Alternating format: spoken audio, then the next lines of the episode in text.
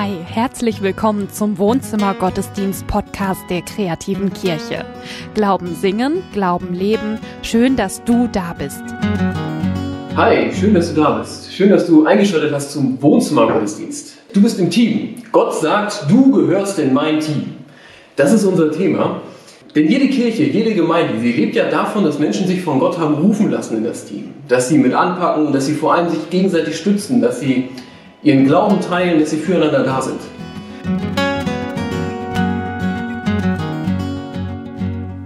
Der fünfte Wohnzimmergottesdienst. Ein kleines Jubiläum. Eigentlich habe ich gedacht, naja, vielleicht müssen wir nicht mehr als fünf Gottesdienste machen. Ich habe auch gedacht, man könnte in dieser Jahreszeit auch wieder mal zum Friseur gehen. Aber gut, was lernt man nicht alles neu, wenn sich der Alltag eben neu erfinden muss? Was ich auch neu lerne gerade ist, was mir eigentlich alles fehlt. Also, dass mir in so einer Zeit wie jetzt meine Familie fehlen würde, mein bester Freund und sowas, das ist ja klar. Aber ähm, ich lerne erst jetzt äh, viele Dinge des Alltags, äh, die mir wirklich wichtig gewesen sind, denn ich jetzt erst, dass ich sie wirklich vermisse.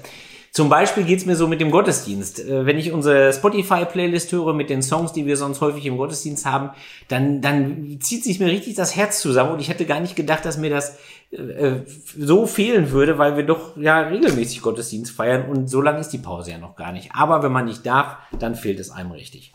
Und bei dieser Gelegenheit, da bin ich ins Grübeln gekommen und habe gedacht, was ist denn eigentlich das besonders Spezifische jetzt an christlicher Gemeinschaft? Nicht kreative Kirche, sondern allgemein. Nicht Kirche, das ist mir alles zu klein, sondern christliche Gemeinschaft. Was ist eigentlich das Besondere dabei? Denn es ist ja klar, viele Dinge, die ich erlebe in der christlichen Gemeinschaft, viele Gefühle, die ich da habe, die holen sich andere Leute woanders. Ich bin kein Fußballfan, aber ich weiß, dass viele Leute im Stadion das erleben, was ich im Gottesdienst erlebe. Wenn man zum Beispiel jetzt sieht, äh, die Fängesänge, äh, wie die liturgisch die ablaufen oder wenn man das gemeinsame Ausrufen, Anrufen der Spielernamen sieht, äh, zum Beispiel, dann merkt man, das ist ein ganzheitliches religiöses Erlebnis in, in Musik, in Gemeinschaft, in Gänsehaut, in Farbe, in Sound, in äh, vielen, vielen Dingen. Es ist nicht umsonst häufig untersucht worden und nicht umsonst sagt Martin Luther, wo dein Herz ist, da ist dein Gott. Aber ich will das gar nicht vertiefen, ich will das auch nicht verteufeln. Man darf Fan sein von allem, mir steht ja kein Urteil zu. Auch nicht über Schlagermusik, man darf auch Fan von Schlagermusik sein. Ich frage mich nur, was ist das spezifisch Christliche an einer Gemeinschaft? Was ist das Spezifische an einer christlichen Gemeinschaft? Und es ist wieder leider so eine Art Drei-Punkte-Ding rausgekommen. Eigentlich wollte ich das nicht, weil wir das schon ein paar Mal hatten und ich irgendwie das auch langweilig finde. Und deswegen verspreche ich, dir jetzt schon mal, dass Daniel beim nächsten Mal, wenn er predigt, keine drei Punkte Predigt halten wird. Da muss der Daniel dann mal durch. Das ist das Recht, wenn man eben früher dran ist. Viel Spaß, Daniel. Deswegen werde ich auch bemühen, nicht eins, zwei, drei zu zählen. Ob es mir gelingt, wir werden sehen.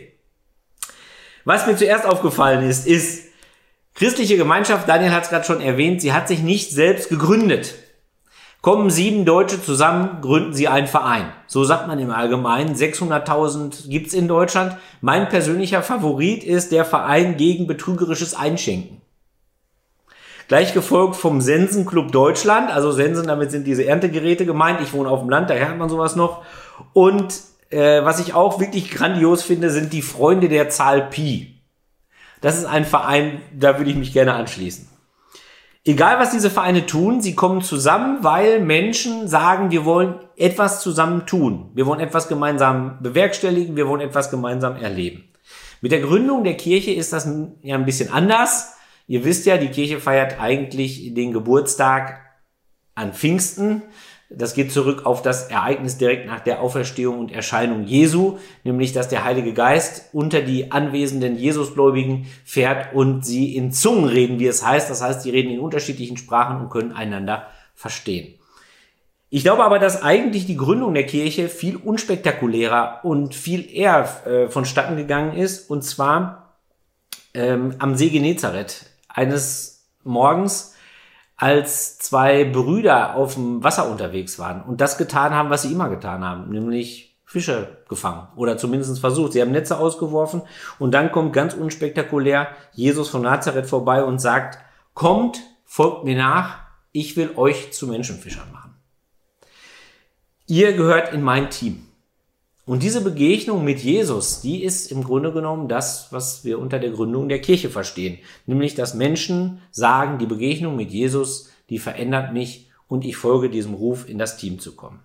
Der Mann mit der Mitgliedsnummer eins, der steht in Arbeitsklamotten, die nach Fisch riechen, vor dem Retter der Welt. Und er ist kein besonderer Held oder so. Der ist nicht besonders belesen, der ist nun einmal Fischer, vielleicht kannte er noch nicht mal die heiligen Schriften der Juden, möglicherweise weiß man nicht ganz genau, aber was wir wissen ist, was überliefert ist, er ist kein Held. Charakterlich ist das ganz schön schwierig mit ihm, denn er ist nicht nur der erste Anhänger von Jesus, er ist auch der erste Verräter. Denn äh, du erinnerst dich vielleicht, im Rahmen der Ostererzählung hört man immer wieder, wie Jesus sagt, noch bevor der Hahn dreimal kräht, wirst du mich dreimal verleugnet haben. Und so passiert es auch. Er heißt Petrus und sein Name äh, kommt von dem griechischen Wort für Felsen und deswegen erlaubt sich Jesus ein Wortspiel und sagt, du bist der Fels, auf den ich meine Kirche bauen will.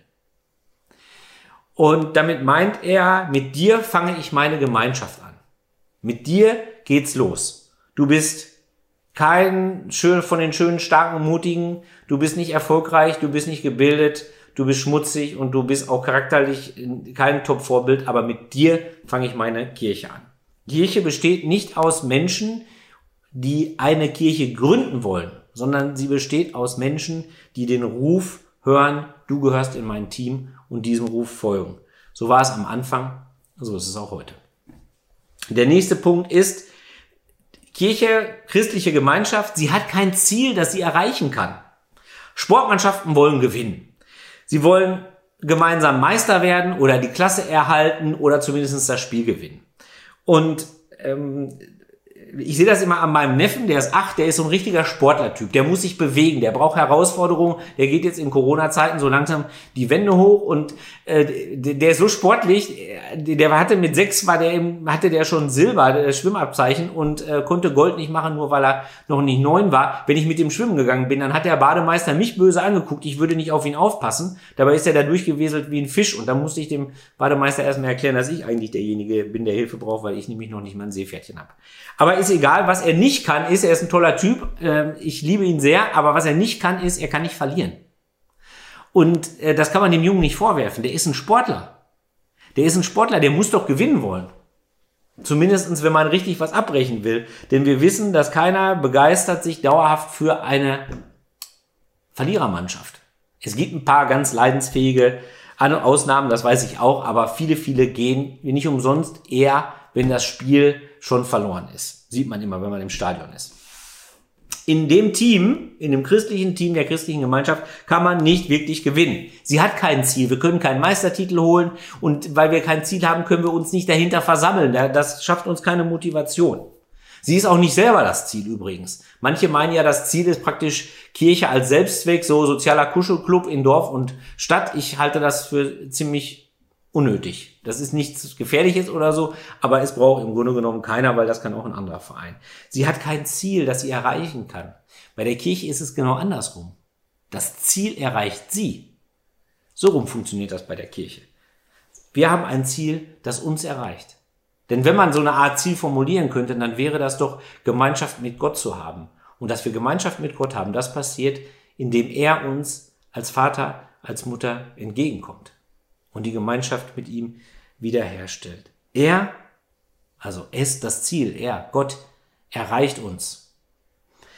So war es am Anfang und so ist es noch heute. Und dann gibt es einen weiteren Punkt und wenn ich mitzählen würde, würde ich ihn den dritten nennen. Nochmal, Daniel, keine drei Punkte Predigt nächstes Mal. Der dritte Punkt ist, Kirche wird nicht perfekt. Sandra Bilz ist eine begnadete Rednerin und sie spielt zum Glück in unserem Team, denn sie ist eine Pastorin.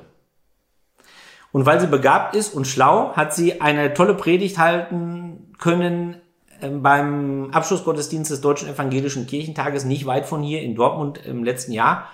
Und da hat sie zwei Dinge gesagt, die schon fast sprichwörtlich geworden sind in der evangelischen Kirche. Das erste war, man lässt keine Menschen ertrinken. Punkt. Starker Satz, fand ich sehr gut. Und das zweite ist, sie hat endlich einen Terminus technicus, also ein Fachwort dafür gefunden, dass die Kirche erstaunlich oft gar nicht so ist, wie sie sein könnte. Denn wenn man viel mit der Kirche zu tun hat, dann merkt man, sie ist oft mutlos und sie ist oft nicht an den wirklich großen Fragen interessiert, nämlich zum Beispiel, warum die Menschen unsere Angebote in, nicht mehr so wahrnehmen oder nicht mehr so äh, annehmen wie früher. Diese Fragen, die blendet sie gerne aus, weil sie gerne das Klein-Klein, das Tagesgeschäft regelt und so. Und wir alle wissen, Kirche bewegt sich, aber vor allen Dingen immer im Kreis um sich selber. Und ich gebe zu, ich bin Teil dieses Systems. Ich schließe mich da ausdrücklich ein. Und sie hat ein Fachwort dafür gefunden und dieses Fachwort ist Gottes geliebte Gurkentruppe. Gottes geliebte Gurkentruppe, die unperfekte Kirche. Und ich glaube, dass das nicht einfach so passiert, dass sie unperfekt ist, sondern ich glaube, das soll so sein. Denn wenn man die Bibel rauf und runter liest, dann wird man feststellen, der Kirche ist gar keine Zukunft verheißen, keine tolle. Da steht nichts von, ihr werdet super Kathedralen bauen, ihr werdet tolle Kirchenmusiker haben, ihr werdet hauptamtliche Pastoren haben. Da steht nicht, ihr werdet Gospelchöre haben oder tolle Musicals der kreativen Kirche. Das alles ist nicht wichtig, das alles kann vergehen und das, alle, das alles ist im Sinne einer Kirche nicht perfekt.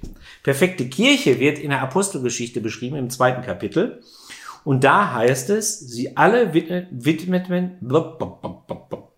sie alle widmeten sich eifrig dem, was für sie als Gemeinde wichtig war. Sie ließen sich von den Aposteln unterweisen. Sie hielten in gegenseitiger Liebe zusammen. Sie feierten das Mahl des Herrn und sie beteten gemeinsam. Keine Pastoren, keine Gospelchöre. Sie muss auch unperfekt sein, weil sie von Gott spricht. Und von Gott sprechen heißt immer nur einen Teil des Ganzen zu benennen. Wenn ich, wenn ich predigen muss, dann denke ich ganz oft vorher, mein Gott, was nehme ich mir heute wieder raus, dass ich, kleiner Mensch, über Gott rede und anderen sage, wie Gott ist. Ich tue es dann doch, weil ich kann nichts anderes, aber eigentlich ist es doch so, dass wir wissen, die Bilder, die wir finden und die Ausdrucksformen, die wir finden, die sind unkomplett. Deswegen müssen wir auch das ganze Repertoire nutzen, was wir als Menschen zur Verfügung haben. Wer Bilder malen kann, malt Bilder von Gott. Wer sich gut um andere kümmern kann und damit Zeugnis geben kann, der tut das. Wer gut von Gott reden kann, der, der inspiriert so Leute, so wie wir das gerade in diesem wunderbaren Video am Anfang gesehen haben. Und ja, wer singen kann, der singt von Gott es singen auch viele von Gott, die nicht singen können. Also was ich meine, ist Menschen, denen Musik etwas sagt, für die ist das eine gute, eine gute Zugangsform. Und wer Wissenschaft mag, für den gibt's die Theologie. Das ganze volle Programm brauchen wir, damit wir überhaupt annähernd von Gott sprechen können. Und da, wo Gott das Thema ist, wo wir über Gott sprechen, mit unseren Mitteln, und das verstehen andere, da wirkt der Heilige Geist. Da bringt uns der Heilige Geist zusammen, dass wir einander verstehen. So war es am Anfang und so ist es noch heute. Du gehörst in mein Team. Das sagt Jesus damals und heute. Und ich habe gerade gesagt, Kirche hat kein Ziel. Das stimmt, aber Kirche hat einen Zweck.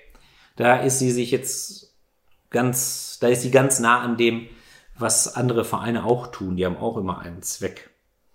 Und wenn man den beschreiben könnte, dann könnte man vielleicht sagen, sie hat den Zweck, dass Menschen vor Gott und mit Gott zusammenkommen können. Und da kann sich dann eine Gemeinschaft etablieren, in der Menschen gemeinsam staunen können über die großen und kleinen Wunder des Lebens, in der Menschen gemeinsam noch suchen können, weil sie nicht sagen, alles ist fertig, sondern die sind noch offen für, für Neues, in der Menschen es wagen zu hoffen und, und sich nicht erdrücken lassen von diesem ultrarealistischen Weltbild, das meint, man könnte alles erklären, den Menschen und das Leben und die Seele und Gott und alles könnte man erklären und da ist gar kein Platz für Hoffnung. Menschen, die noch nicht fertig sind, die das ausprobieren können, ob es nicht doch irgendwie klappt, im 21. Jahrhundert noch zu leben, so hoffnungsvoll und so liebevoll, wie Jesus das getan hat. Das ist der Zweck der Kirche. Und ich weiß, das gelingt nur selten, dass Kirche so ist. Aber du und ich, wir haben das irgendwo schon mal erlebt. Sonst würden wir es jetzt nicht im Internet suchen. Wir haben es erlebt und wir suchen es wieder. Und damit das passieren kann, hat Gott sein ganzes Team aufgeboten. Das volle Programm. Jesus, der Bruder, der uns ruft in die Gemeinschaft. der seine Kirche gründet. Der Heilige Geist, der uns die Möglichkeit gibt, über Gott überhaupt zu reden, mit dem, was wir können, mit Worten, mit Bildern, mit Tönen und der uns zusammenbringt und eine Gemeinschaft formt. Und Gott der Vater, von dem wir kommen, der Ursprung unseres Lebens, der uns entgegenkommt, damit wir mit ihm Gemeinschaft haben können. Das ist das Besondere an christlicher Gemeinschaft. Und er hat sein ganzes Team aufgeboten dafür. Und das ist nur wirklich der größte Unterschied zum Sport oder zum Fußball. In dem Team, da sind mehr als elf Plätze. Es gibt keine Auswechselbank, auf der einer sitzt, weil er nicht mehr kann. Es gibt keiner, der nach Hause geschickt worden ist, weil er zu schlecht ist. Es gibt keinen, der nicht mitmachen darf, weil er zu krank ist. Das gibt es alles nicht.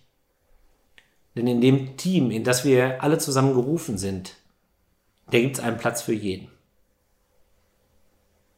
So war das früher am Beginn der christlichen Gemeinschaft und so ist es noch heute. Amen. Matthias hat gerade in der Predigt von der Gründung der Kirche ge gesprochen. Und er sagt, die Kirche wurde eigentlich schon gegründet, als Jesus Petrus und seinen Bruder berufen hat, am See Genezareth, und gesagt, ihr seid jetzt in meinem Team. Hast du auch ein Erlebnis gehabt, wo, ja, wo Gott dich gerufen hat, wo du dann entschi entschieden hast, dass du diesen Weg gehst, der ja auch ein besonderer Weg ist? Ja, das ist ganz interessant. Bei mir, das fing ganz früh an. Ähm, ich glaube, ich war damals 18 Jahre alt, als ich ähm, ein ganz, ganz starker Eindruck von ich ich meine, das war von Gott bekommen. Und diese, diese Message oder diese, vielleicht ist es besser gesagt, Eindruck, war, dass ich ähm, Musik für mein Leben machen soll, aber zu seiner Ehre. Und ähm, ich wusste damals nicht, was das soll, wie das heißen, was, was das heißt, Musik für Gottes Ehre zu machen. Und dann die nächste viele Jahre wurde das dann mir gezeigt.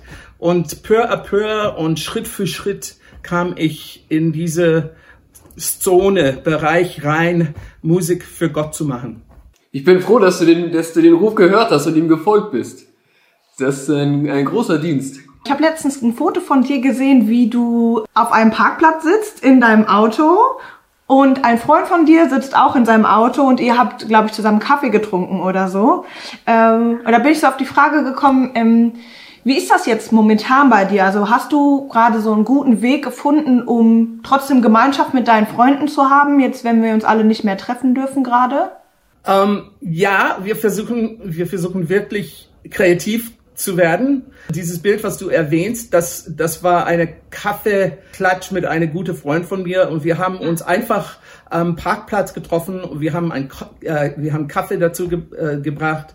Und äh, er saß in sein Auto, ich in meine, äh, mit diese zwei Meter Distanz zwischen uns. Und wir haben einfach zwei Stunden lang miteinander geplaudert. Und äh, dann am Ende haben wir zusammen gebetet. Wie sieht's denn so aus mit so geistlicher Gemeinschaft? Also hast du da auch, auch Wege für gefunden schon? Ich habe neulich ähm, an einem Gottesdienst teilgenommen über Zoom, so quasi als Videokonferenz und ähm, ich wusste nicht so richtig, was mich erwarten wird. Und dann hatten wir eine total starke Gemeinschaft. Wir hatten, haben zusammen gebetet und uns ein bisschen kennengelernt und es war total schön und so ja lauschig miteinander. Und ich war ganz erstaunt darüber, wie man gerade so auch geistlich zusammenkommen kann. Hast du da auch sowas gerade momentan, wo du sagst, okay, das ist jetzt gerade das Ding, so mache ich das jetzt? Bei uns ähm, in die Gemeinde wird das alles jetzt virtuell gemacht. Sonntagmorgen schalten wir an. Wir singen zusammen über übers Internet und ähm, unser Prediger predigt und äh, wir treffen uns so.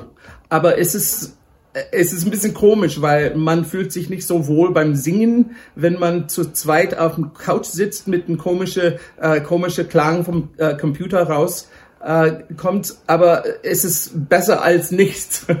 Und äh, viele, viele Gemeinden, viele Gruppen, die, äh, die greifen zurück aufs Computer und aufs Internet und äh, treffen sich einfach so. Das ist nicht die schlechteste Möglichkeit. Wir feiern ja auch gerade so zusammen Gottesdienst und machen das Beste draus. Ja, Hauptsache man findet irgendwie so ein bisschen so einen Weg für sich selber und auch mit anderen ins, in, um ins Gespräch zu kommen, ja. Ja. Hauptsache wir kommen miteinander ins Gespräch und wir kommen mit Gott ins Gespräch. Das Das, ist und wahr. das, das geht. Er, er ist ja auch der, der durch seinen Heiligen Geist eine Möglichkeit gibt. Das ist wahr. Ja.